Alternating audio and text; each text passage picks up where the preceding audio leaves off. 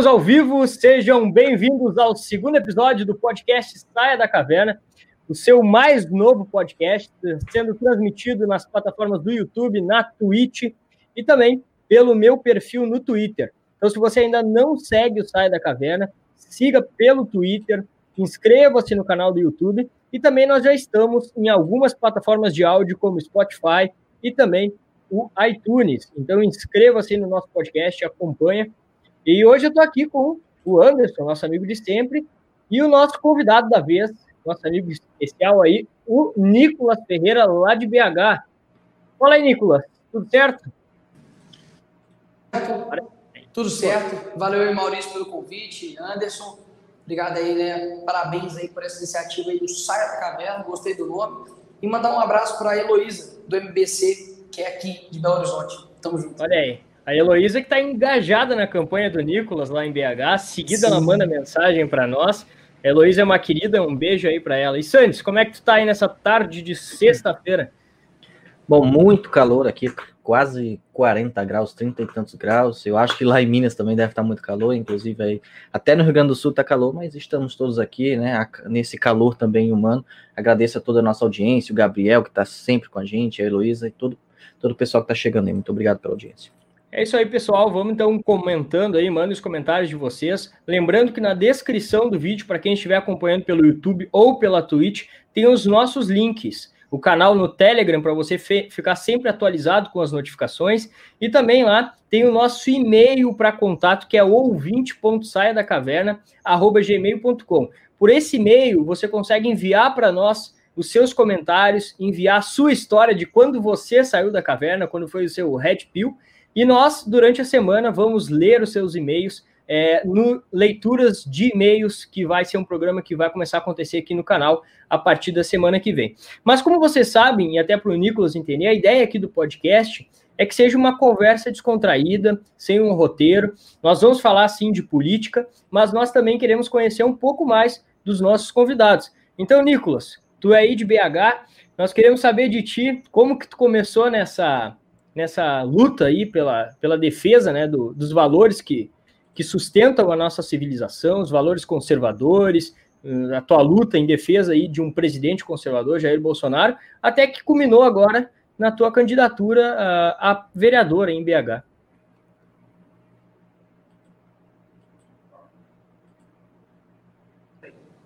Aí, é, então, quando eu tinha mais ou menos uns 12, 13 anos, eu comecei a ter uma, uma, um questionamento muito grande sobre a existência de Deus. E não de uma forma ofensiva, mas mesmo de uma forma, poxa, perguntas. E aí eu entrei em contato com livros com um cara que chama William Lane Craig, que é um cara assim, sensacional.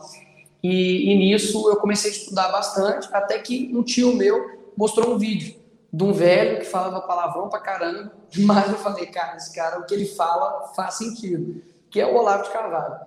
Nisso comecei a ler Nova Era Revolução Cultural, comecei a ler o Mínimo, o Imbecil Coletivo, o Imbecil Coletivo 2, e nisso falei, cara, eu tô dentro disso, né? Eu tava ali no ensino fundamental ainda, é, depois passei para o ensino médio, médio, senti realmente aí o que é o gramscismo na prática, e aí quando eu entrei na faculdade ainda lá em 2013, em, que eu me formei em Direito na PUC, eu percebi que realmente tudo que o velho fala é verdade. Né? O velho realmente tem muita razão.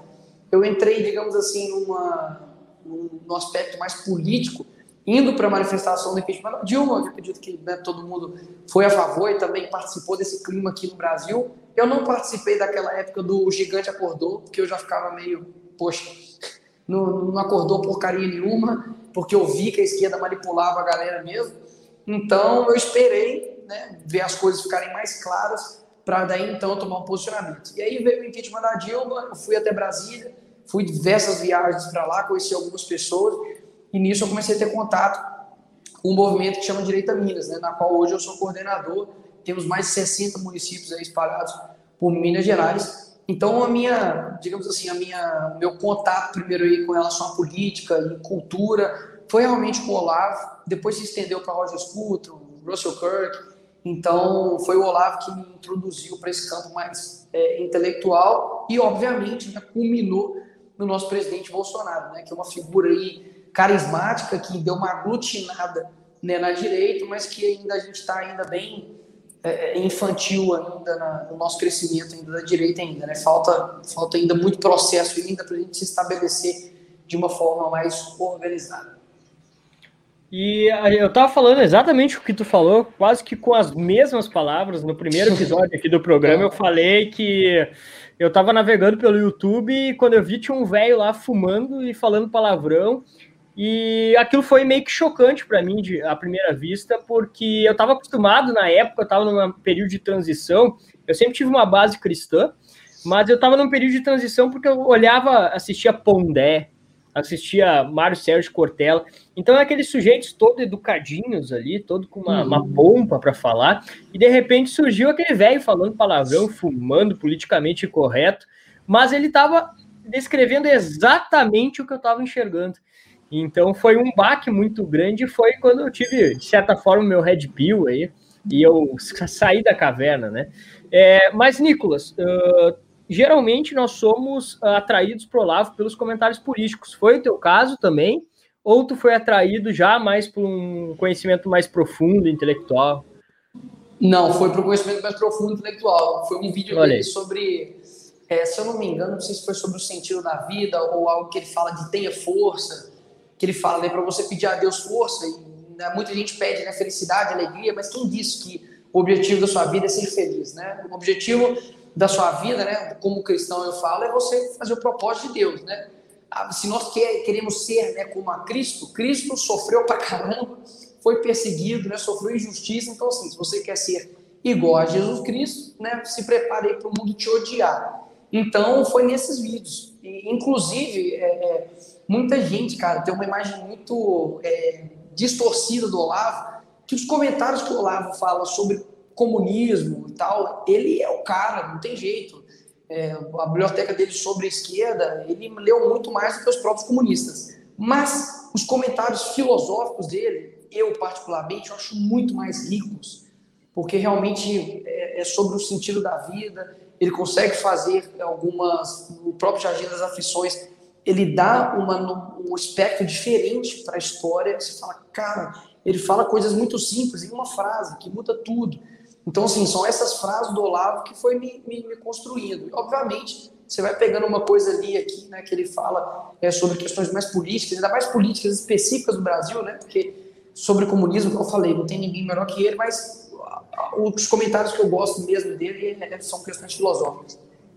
Ô, ô, Nicolas, tu falou do Lenny Craig, né, que é um filósofo aí da metafísica muito controverso, principalmente pessoal mais incrédulo, né, porque por ele ser um filósofo mais teológico, né, mas assim, uhum. ninguém conhece o Lenny Craig se não, se não tem um amigo, um parente para indicar, né, já que ele é, é de um círculo muito fechado, né, claro, mais amplo do que o Olavo, né, porque ele, ele é conhecido internacionalmente, né, mas quem foram essas pessoas? Foram amigos que tentaram é, é, te buscar, foram parentes, né? Porque, felizmente, a gente ainda vive num país que, que existem né, pessoas que ainda se importam com os outros, né?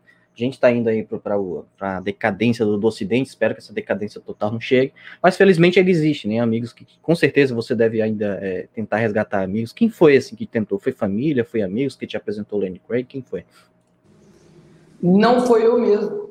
Eu, eu, procure, hum. foi, eu procurei no YouTube e estava procurando lá sobre a existência de Deus, provas sobre a existência de Deus, igual eu falei aqui, não foi nenhum tipo de rebeldia da minha parte, do tipo assim, ah, quero ver se Deus existe. Não, foi só curiosidade mesmo.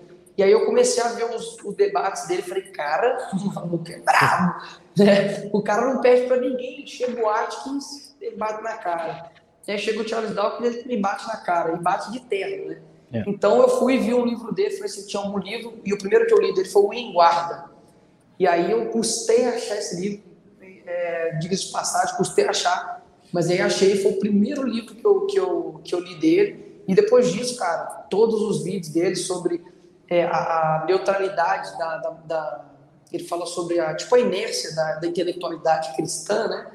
De que a gente não alimenta a nossa alma, e tudo isso, cara, foi, foi de maneira muito, é, é muito natural. Então, foi eu mesmo que tive contato com o Lenny Craig, e depois, quando eu vi o Olavo, falando sobre ele, tipo assim, que ele é o cara, sabe, genial. Eu falei, caramba, velho, o Olavo também conhece ele. Eu tenho a mesma sensação que você quando alguém fala do, do William Lane Craig. Eu falo, cara, não, não é só eu, graças a Deus. Infelizmente, é, eu acho que o Maurício e o William, o Nicolas vai concordar com isso. É, tem esse certo preconceito besta no cristianismo. É, de, ah, cristão não pode ficar lendo outras coisas, não pode estudar filosofia porque vai enlouquecer, tem que ler só a Bíblia, ler só teólogo. É, e você vê que coisa boba, né? Quem acabou levando o Nicolas à conversão foi um filósofo, né? Claro, um filósofo metafísico, teólogo também, né? Mas foi a, foi a filosofia e não dogmas, doutrinas ou ir para a igreja, né? Esse tipo de coisa. É, e o Nicolas falou a questão do, do, do, Olavo, do julgamento que as pessoas fazem muito mais pelos comentários políticos, e a gente percebe que no Brasil, em qualquer outro lugar do mundo, as pessoas uh, tendem a julgar um filósofo pelas suas obras filosóficas, pelo seu conteúdo. Recentemente, o Olavo fez uma live em que, na verdade, foi no sábado, na última aula do COF, ele colocou essa, essa aula, inclusive, no YouTube, então você que está assistindo aqui, depois assista essa aula do Olavo.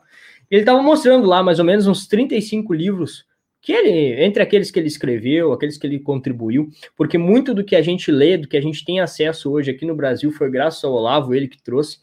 E fora isso, ele tem mais uns 60 livros aí que são entre transcrições do COF, transcrições de Trout Speak, de cursos avulsos, que vão ser publicados até mesmo depois da morte dele. Então, o que eu percebo são pessoas que julgam a filosofia do Olavo à luz dos posts dele, quando se deveriam julgar os posts do Olavo à luz da sua filosofia. Mas não é que essas pessoas não leram a obra completa do Olavo ou assistiram o COF elas não leram sequer um livro. Então, é, tudo que elas têm de referência do Olavo é, no máximo, os posts do Facebook. Então, é óbvio que elas não vão compreender o que ele está falando ali, né? E, e também isso não é só isso, né? oposição, não, né, o Anderson. Isso não é só oposição que não lê ele, não. Eu digo, a própria direita conservadora não, não leu nem o mínimo. Então, então, por isso que tem hora que você vê que o Olavo é o seguinte, eu já estive pessoalmente com o Olavo duas vezes, ele é um cara que é a mesma coisa quando você encontra o Bolsonaro. Estive o Bolsonaro anteontem, você olha na cara dele, Maurício, você olha na cara dele antes, fala assim, velho, esse cara tá tentando de tudo. Eu sei, todo mundo dá suas caneladas, todo mundo erra, todo mundo falha, e eu não sei como nenhum de nós aguentaria estar no posto que ele está. Então, assim, você olha para cara, para o olho desse cara, você vê sinceridade, você vê honestidade, pessoas que querem fazer a parada certa, que está tentando mostrar, e aí vem um bando de retardado que não entende o que está querendo dizer e já julga, por igual que você falou, por um post no Facebook, é por um, por um comentário no Twitter. Cara, se você for pegar as 12 camadas da personalidade, se você for pegar os vídeos que, que o Olavo tem sobre questões do sentido da vida, você vai falar, cara, sensacional o que ele está querendo dizer.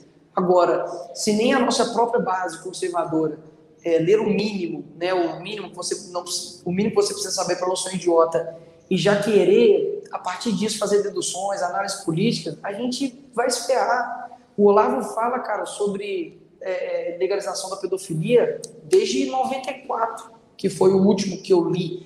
É, Lógica Abortista, que é um texto dele, que inclusive está no, no mínimo, fala sobre a questão do aborto de uma forma assim, espetacular, de que vou, vamos reduzir, tira a ciência, tira a moral, tira tudo.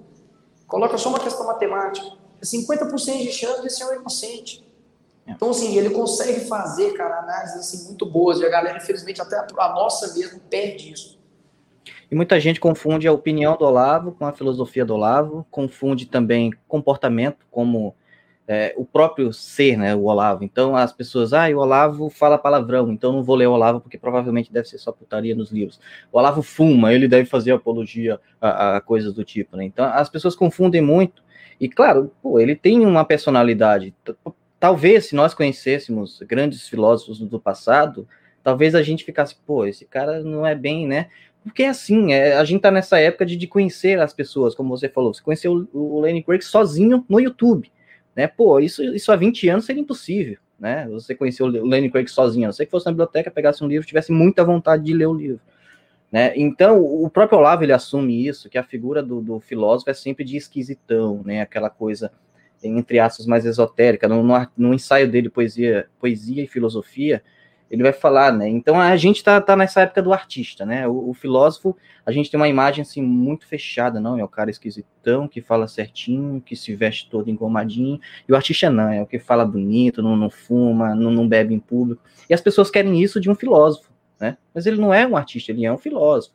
Ele é um ser que a personalidade dele tem que ser externada Né? É, é tudo isso, as pessoas não, não confundem, confundem simplesmente por não saber sequer o que é um filósofo. E aí, quando se encontram com um filósofo, ficam, ficam estarrecidas e, e não conseguem compreender a filosofia do filósofo. Mas isso, isso também vem, vem muito ao que a gente estava falando no, no, primeiro episódio, né, Santos? Nós falamos o seguinte, Nicolas, que o, a, o que nós fazemos hoje, o nosso, entre aspas, emprego, ele é completamente diferente do que a maioria das pessoas tem. A gente tem até dificuldade de explicar isso para as pessoas. Como a gente vai explicar para as pessoas que a gente trabalha, que a gente ganha dinheiro lendo Grécia Antiga, fazendo resenhas de obras da Grécia Antiga. Isso é muito fora do comum. Então, o que elas tentam fazer é projetar em nós algo que esteja no imaginário delas. Então, elas estão muito acostumadas com aquela base do PT, aquela base da esquerda, que ganhava, que roubava, que recebia dinheiro do, do, dos partidos, do, dos políticos para fazer esse tipo de trabalho. Então, eles imaginam que a gente trabalha para o Bolsonaro, que a gente está recebendo algum dinheiro de político para fazer esse trabalho, quando na verdade, graças a Deus, esse trabalho hoje, por conta da internet, está se tornando rentável. Cada vez mais as pessoas estão abrindo os, os olhos para a necessidade de buscar uma transcendência desse meio material que é degradante em que nós vivemos atualmente. E o Nicolas, eu, eu vejo como, assim como nós também, como jovens, a gente olha para o nosso lado, né, Nicolas, e vê os outros jovens completamente perdidos. Nós estamos ali meio que isolados e esse ambiente é, de certa forma, muito hostil para nós, porque eles não compreendem nós e, e, tentam colocar em nós aquela caixinha deles. E teve um vídeo, Nicolas, que há muito tempo eu assisti, que eu acho que foi talvez, pode me corrigir, se não foi um dos primeiros vídeos teus que explodiu, que foi num debate na universidade, que tu foi lá na frente. É, eu nem sabia, nem liguei a pessoa. Depois que a gente foi se conhecer em Brasília, acho que foi lá no Terça Livre, que eu fui ligar aquele vídeo contigo. Como é que foi aquela experiência lá? Não sei se tu tá recordando do que eu tô falando, uma experiência que tu foi no palco, estava acontecendo dentro da universidade, um, uma palestra de esquerda. É bem icônico esse vídeo, depois procurem no canal do Nicolas. Então, esse vídeo, eu, tava, eu estava. Eu tinha acabado de sair do estágio, eu tinha de fazer estágio né, de, de, advocacia e tal, trabalhista. E aí eu fiquei sabendo que o Leonardo Boff iria estar lá. Eu falei, cara, que coisa boa. Aí eu já preparei tudo. Só que se eu chegasse lá e já desse a cara, né, de que, pô, eu sou o Nicolas e tal, a mulher não ia deixar. Aí eu cheguei perto dela assim e falei assim, ó, isso aqui é os bastidores do vídeo, tá? Falei com ela que é, eu sou um fanzaço do Leonardo Boff, viajei para ver ele e tal, deixa eu falar, por favor. Ela, não, é claro, pode ficar tranquilo, eu vou colocar você aqui na fila. Eu falei, beleza. Aí chamou Nicolas Ferreira. Aí eu lembro que lá no palco tava Leonardo Boff, estavam os presidentes lá, tipo assim, do MTST, MST, da Uni, o metro quadrado mais vagabundo de BH, tava lá.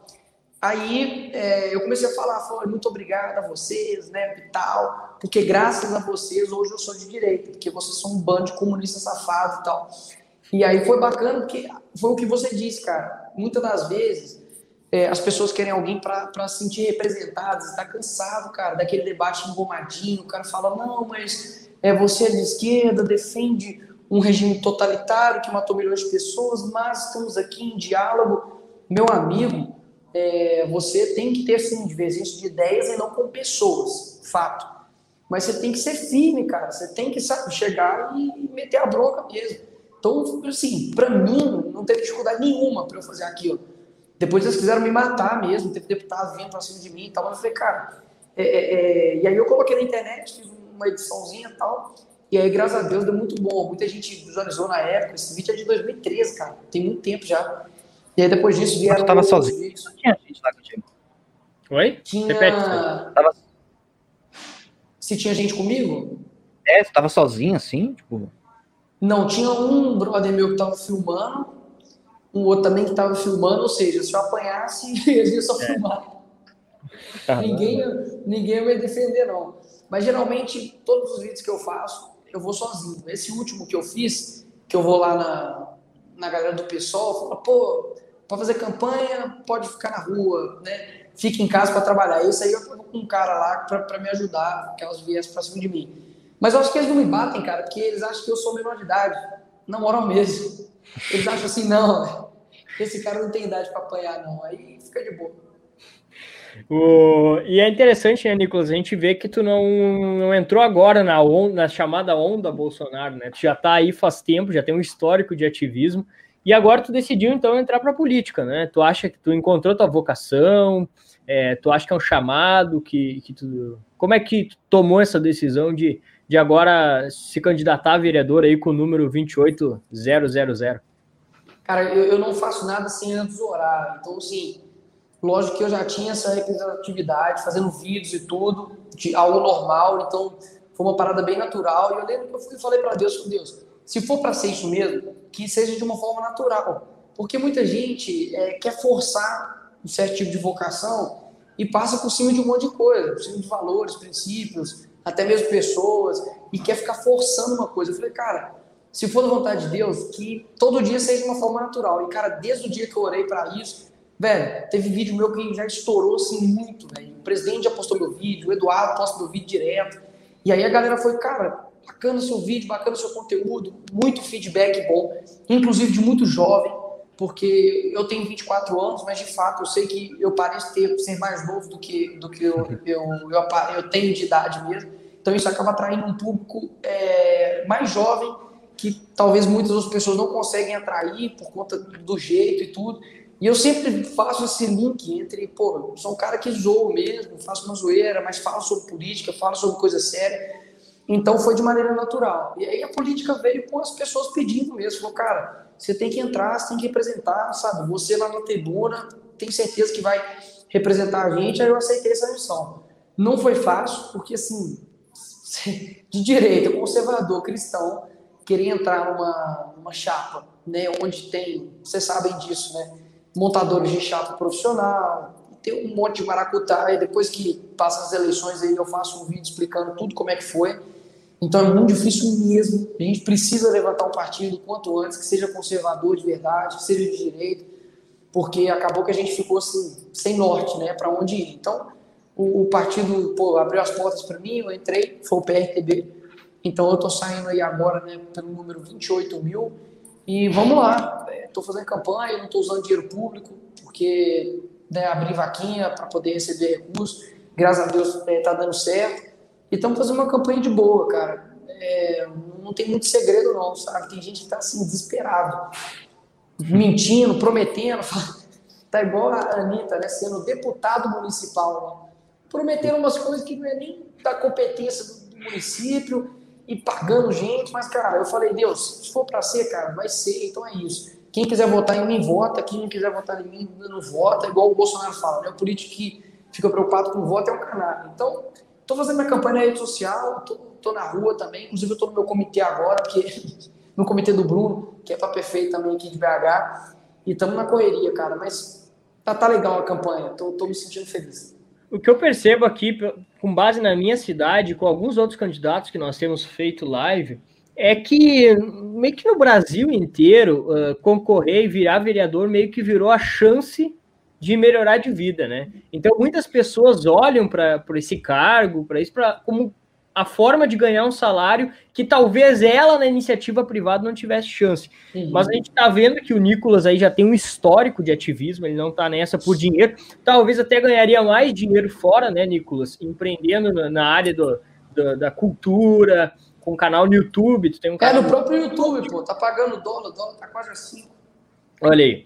Então, o pessoal de BH aí já tem um candidato a vereador para apoiar. É, o Nicolas tem o nosso apoio também, tem o apoio do, do MBC.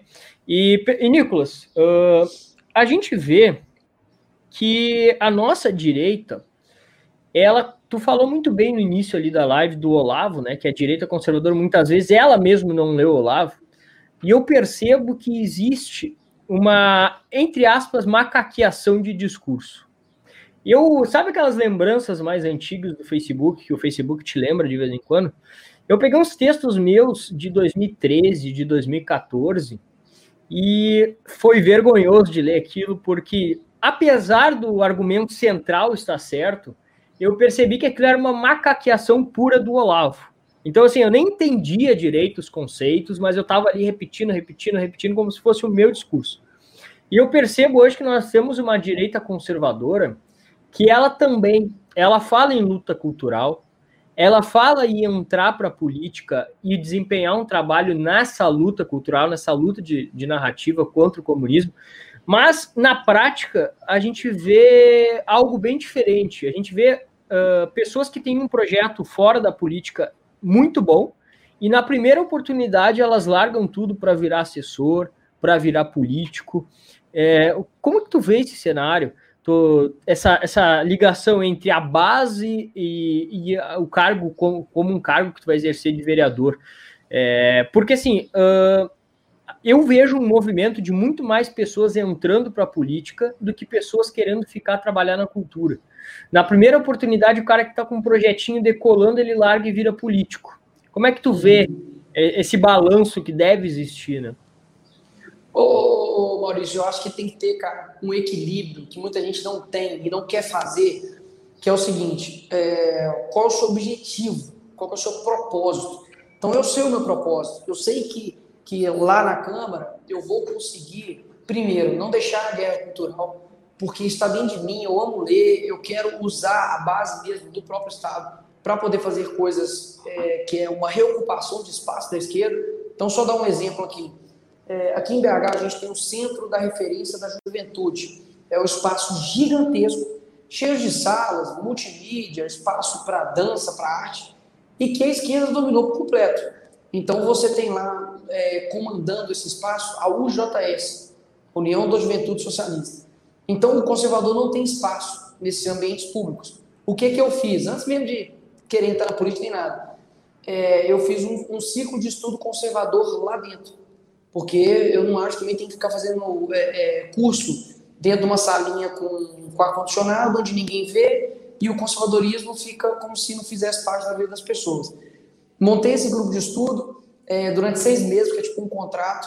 Depois disso, eles, eles cortaram o meu contrato, não pude mais né, renovar. Então, como, por exemplo, vereador, como político, você tem que saber aquilo que de fato você pode fazer.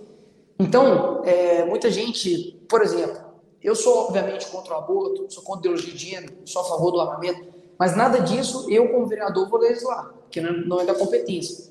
Agora, é, qual que é a dificuldade que as pessoas tendem no sentido de será que eu consigo é, é, me manter aqui fora e realizar o meu trabalho de forma cultural ou será melhor entrar para dentro da política? Isso daí, meu amigo, você vai ter que avaliar. Ponto. Não, não tem segredo, sacou? Então eu vejo isso também, Maurício, isso é uma preocupação minha, porque quantos da direita estão sendo cineastas, quantos estão produzindo literatura, imaginário, né? É, estão, estão entrando em campos como, por exemplo, que é uma coisa que já deveria estar acontecendo pela grana que muitos empresários da direita têm. Netflix, é, fazendo, sei lá, gibi, um monte de coisa, que não necessariamente precisa ser de forma explícita, ou seja, para você fazer um bloco de carnaval, para você fazer é, é, um seriado, não precisa ser é, é as aventuras do Bolsonaro, amigo do Ustra 2.0. Não precisa ser isso, caramba. Faz um seriado com o nome qualquer merda. E lá no meio você coloca um, um, princípio, que é valorizar a família. No meio do filme, pode ser um filme romântico, velho. Pode ser um filme de comédia, pode ser qualquer merda. Mas faça um negócio. Como já existem muitos assim, né? Exato. Então, por exemplo, a esquerda. Se abre a Netflix, você não vai achar a palavra esquerda, cara. Você não acha. Mas é tudo de esquerda. Ou seja, você pega lá. Tem uns que é mais descarado, né? Igual aquele Kiltis, né? Que é um, a história de uma menina de 11 anos que sai da família tradicional para poder entrar dentro de um grupo de twerking, que é uma dança que fica rebolando né, a bunda lá. Então, assim, tem uns que é mais descarado. Mas se você pega qualquer filme de comédia hoje, vai ter apelo sexual absurdo. Então você tem lá classificação de 12 anos, apelo, conotação sexual nas piadas, né, piadas impróprias. Você vai ter desvalorização da família, ou seja, o homem é um banana, é um camisolão que fica né, somente obedecendo a mulher, a mulher é a ditadora da casa. Você vai ver nos outros seriados para jovens, né, a banalização do sexo, a, a desestimulação das mulheres de terem filhos, ou seja, para eu ter um petzinho, tudo bem, quero ter um cachorrinho, um gato, mas para ter um filho, não, misericórdia. Ou seja, é, Maurício, a pessoa que for entrar na política ela tem que saber exatamente que ela vai entrar na política, ela tem que ter um planejamento. Caso contrário, ela só vai entrar lá para poder passar umas férias lá de boa, tomar olé da esquerda que conhece muito mais o sistema e poderia estar fazendo muito mais na cultura. Então, a isso é algo que realmente a gente tem que puxar o, o, a orelha de quem está entrando Mas do nada. A é motivação, um só para pontuar, Santos, a motivação nessa escolha, ela não pode ser em hipótese alguma, primeiro, financeira, e segundo, por um status, que é, no fundo, no fundo, o que motiva muita gente. O cara, às vezes, começa um trabalho cultural e ele não consegue tornar aquilo rentável. Por quê? Por uma falta de preparação. Tem que estudar marketing, tem que estudar vendas, não é só estudar a política em si, né? E daí, por não conseguir ter uma rentabilidade fora, eles acabam fazendo esse caminho. Só que, claro, aí a gente tem que entender que vai existir as pessoas que estão fazendo esse caminho por financeiro, por status, e vão ter os caras como o Nicolas por vocação. Então, é, é necessário que as pessoas consigam ter a ideia, é, uma preparação anterior. O Olavo fala muito do seguinte: não dá para resolver os problemas antes de ficar inteligente. Então, é, isso é em todos os âmbitos. Não tem como nós ocuparmos espaço. Hoje as pessoas macaqueiam muito dizendo: ó, oh, temos que ocupar espaços nas universidades, temos que ocupar, ocupar espaços na cultura, na, na, na igreja, é, no teatro, no cinema mas só vamos conseguir ocupar esses espaços se tivermos a preparação antes. Então, nós precisamos buscar essa preparação para ocuparmos os espaços. E isso leva tempo. Isso não é um, algo fácil e simples. E por as pessoas acharem que é fácil, elas vão lá, tentam, não conseguem e se frustram. E frustradas, elas acham que o único caminho acaba sendo a política. Tá mutado. Seu microfone está mutado.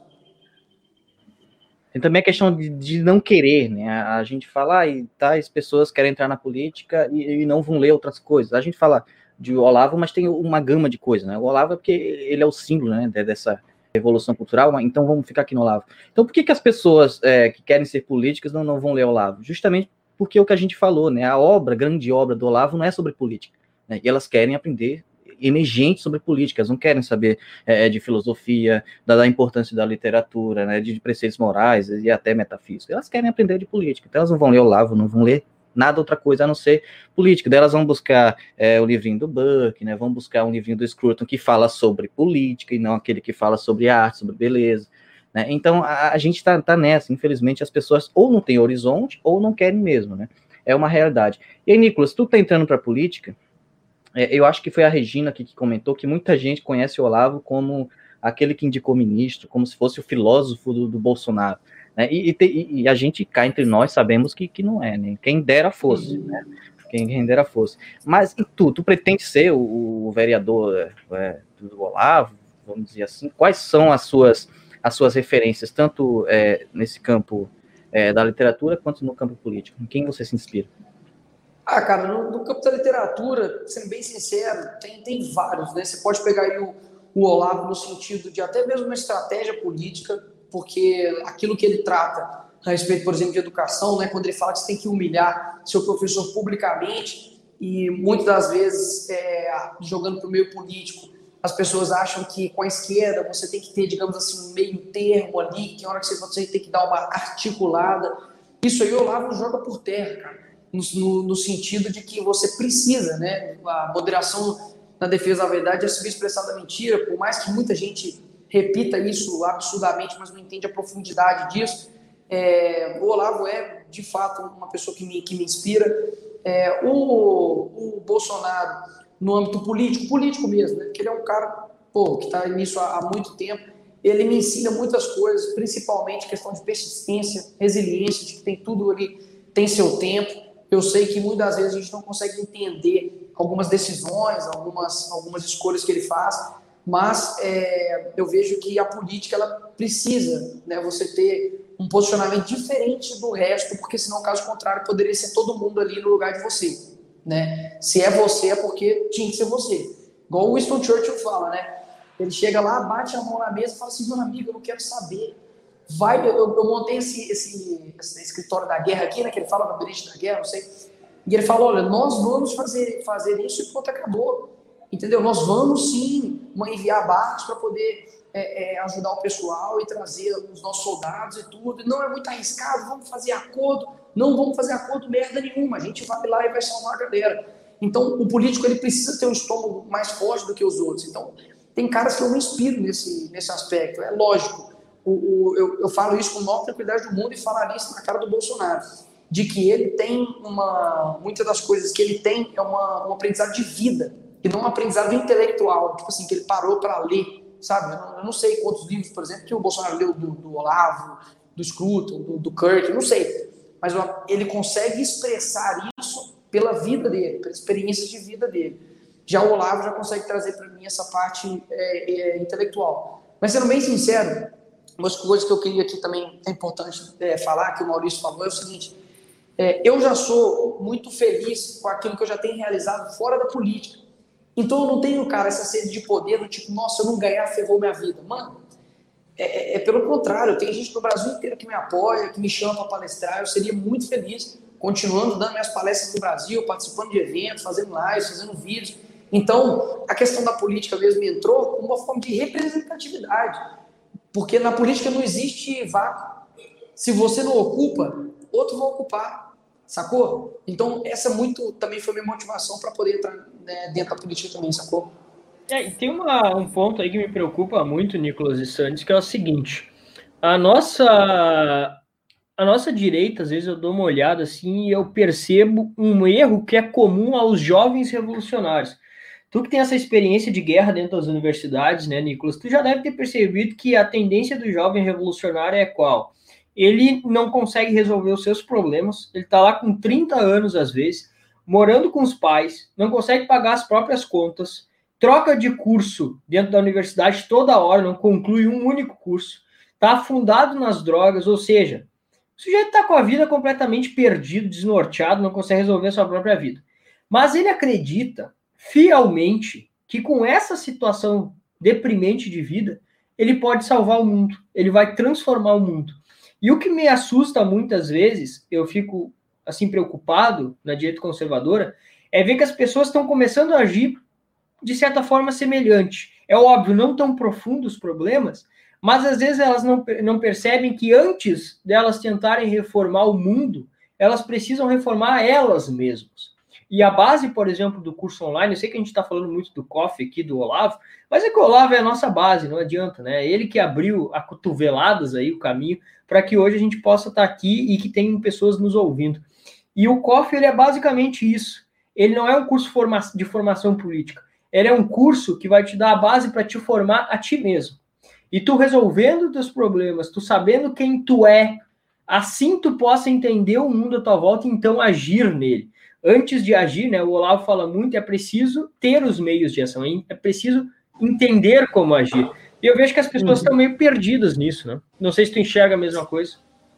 Claro, ele fala né, que se a sua ânsia de agir é maior do que a sua ânsia de compreender, sua ação vai ser sempre compreensível. É isso. Cara, você tem que entender primeiro antes de agir. Então, assim, como você disse, cara, eu tô nisso já tem um tempinho sabe? Eu, eu, todo mundo que está dentro da política agora eu conheço, sejam surfistas, sejam pessoas realmente que são da base, e eu já experimentei muita coisa que não é tipo assim questões políticas, são questões de vida.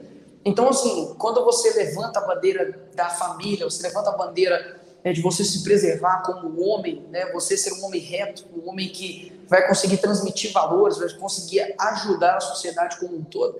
Isso é um trabalho é, individual. Né, o Jordan Peterson fala né, que o que, que acontece quando as pessoas falam sobre o ambiente? Ah, vamos salvar o mundo. É exatamente isso, elas querem terceirizar o dever delas para algo abstrato, genérico. Então a pessoa não arruma nem o seu quarto e quer acabar com, a, com o desmatamento na Amazônia. Ela não sabe nem quanto é desmatamento, ela não sabe nem se realmente aquela foto do ursinho lá em cima de, uma, de um gelo é normal ou não. Pô, será que tem algum momento lá né, no mundo que fica mais gelado, depois fica mais quente, né? Um ciclo, eu não sei, não importa. Vamos meter o pau, vamos né, fazer um monte de coisa, porque isso aí vai me dar uma calma para eu maquiar o meu real, real dever. Então, assim, eu já falei isso uma vez e repito um milhão de vezes. O Brasil não precisa de mais pessoas que falam sobre o conservadorismo. O Brasil precisa de mais pessoas que vivam o conservadorismo. A minha grande preocupação é a gente estar tá montando uma base na areia, né, na areia, e eu não preocupo, não é que eu não preocupo, mas a questão política para mim, ela é lógico, é algo que eu vou trabalhar em cima, mas eu vejo que a crise que rola na política não se compara com a crise que vai rolar com os indivíduos. Estão conseguindo compreender? Tipo assim, cara, vai começar. A, a, a, já tem, né? É gente suicidando, é depressão, é pessoas sem um direcionamento, pessoas sem sentido da vida, pessoas que não têm boas referências, pessoas que sofrem e não sabem lidar com o sofrimento. Cara, isso não é política, mas eu faço isso é, com os meus seguidores, as pessoas que me acompanham. Eu falo sobre política, falo, mas, velho, é, é, um, é uns 20% de, ah, de, de, de Trump, de Bolsonaro, de não sei o quê. O que eu gosto mesmo é de formar pessoas, cara, de olhar para a cara dela e falar assim, meu amigo, essa é de esquerda, beleza. Qual que é o fruto que seu movimento dá? Sabe? Ah, você é mulher e quer abortar seu filho? Cara, isso eu não conto para ninguém. Vou contar pela primeira vez aqui. Muitas coisas que eu atuo é no background, velho. Tem gente que chega para mim, eu já, eu já recebi uma pessoa aqui em BH que falou: Nicolas, vou abortar, me convence a não abortar. É então, assim, eu lido com isso diariamente, de menina que chega lá na igreja, putz, Nicolas, me envolvi com um traficante, o que, que eu faço? Ah, Nicolas, meu pai não me dá amor e tal, tô querendo suicidar. Isso é o conservadorismo. É você ter uma visão de mundo, saber que família é importante, saber que é, é, é, ter boas pessoas ao seu redor é importante. Agora, se a gente ficar só nessa de algo, sabe, pragmático, de emenda, sabe, de grana, ah, destinei tanto para tal, fiz isso para tal, e não ver resultados perto de você, de mudança de vida, cara, não vai adiantar de nada. Você pode é, desenhar um Bolsonaro no Brasil, pode mudar o nome do Brasil para Bolsolândia. Se a gente não tiver um trabalho, sabe, de base mesmo, não falo de forma genérica, não. É de você a cada. Igual o Antônio Gramsci, igual o Olavo explica sobre o Antônio Gramsci no livro A Nova Era e Revolução Cultural. Cara, a esquerda ganha é alma por alma, é mente por mente, é agressão molecular, é, é, é pouquinho a pouquinho. Mas aí nego fica com ânsia de mudar o Brasil assim, na porrada, na base da porrada, e esquece que nós estamos lidando com pessoas, caramba.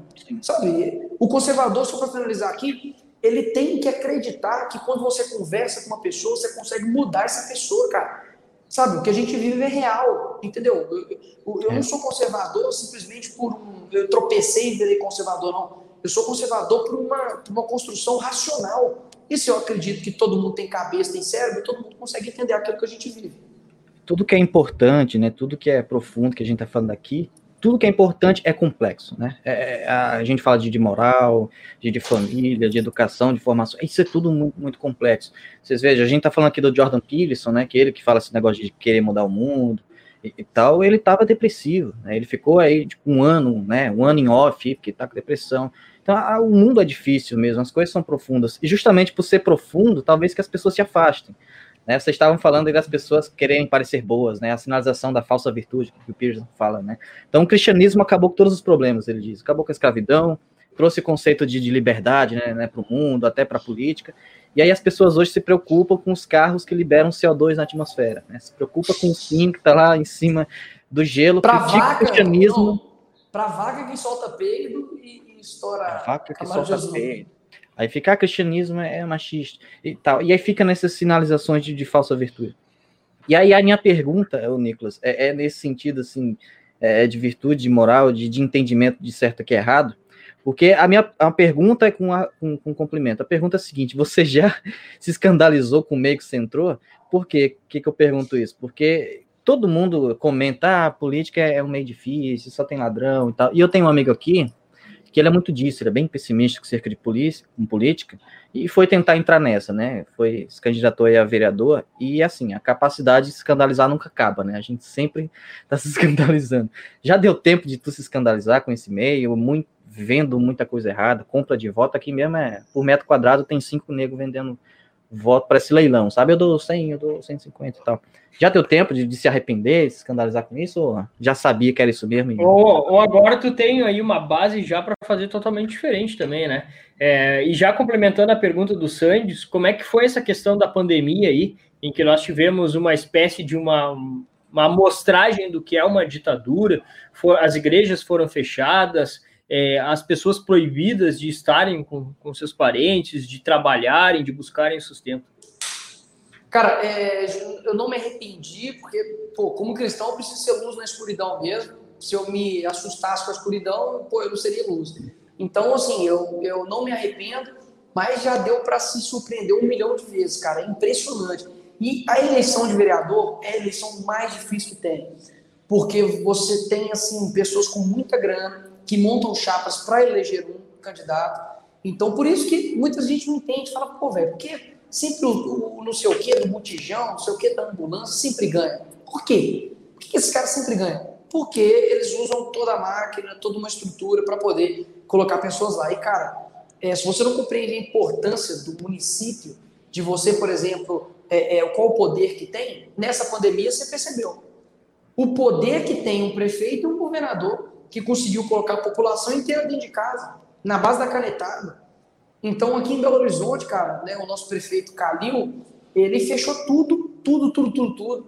É, foram mais de 12 mil negócios fechados aqui em Belo Horizonte, mais 100 mil empregos perdidos. Você tem grandes lojas aqui em BH que fecharam por completo, sem condições de se sustentarem, e sem previsão, sem planejamento, sem um tipo assim, ó, oh, galera, é, tal dia a gente vê se retorna.